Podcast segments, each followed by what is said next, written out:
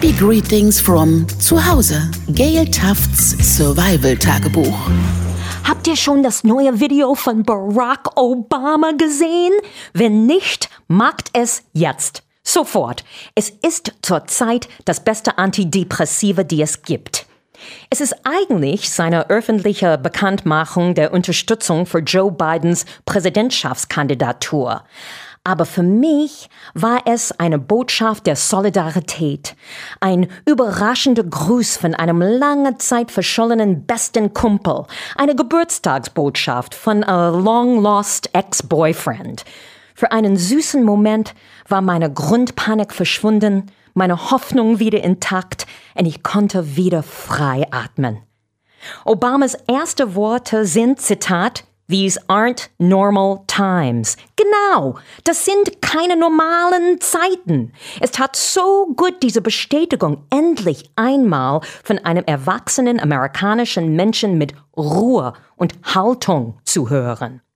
Es erinnert mich an das erste Mal, dass meine 13-jährige Schwester Marianne mich, meinen Bruder und unsere Cousinen babysittete.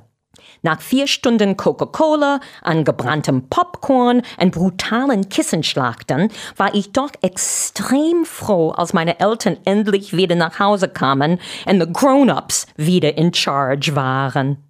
Als Amerikanerin schäme ich mich täglich für Donald Trump. Stellt euch einfach vor, die Geissens wären in Deutschland Bundeskanzler. Genau so.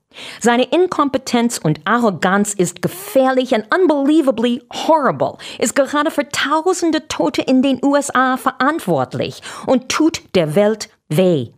Marianne hat mittlerweile ihren Fernseher in den Keller gestellt, weil sie sein Gesicht, Zitat, a combination of hate and Teflon, nicht mehr ansehen kann, ohne kotzen zu müssen. Wir haben in unserem Leben viele schlechte Präsidenten erlebt, von Richard Nixon bis George W. Bush, aber Trump hat neue Rekorde für Idiotie, Egoismus, Ahnungslosigkeit und Widerlichkeit aufgestellt. Obamas Rede war für meine Schwester und mich eine Tageskarte in ein Wellnessbad der Demokratie, wo wir von Anständigkeit, Empathie und bürgerlicher Verantwortung erwärmt würden und für einen kurzen Moment in warmen Wellenbad der Mitmenschlichkeit schweben dürften.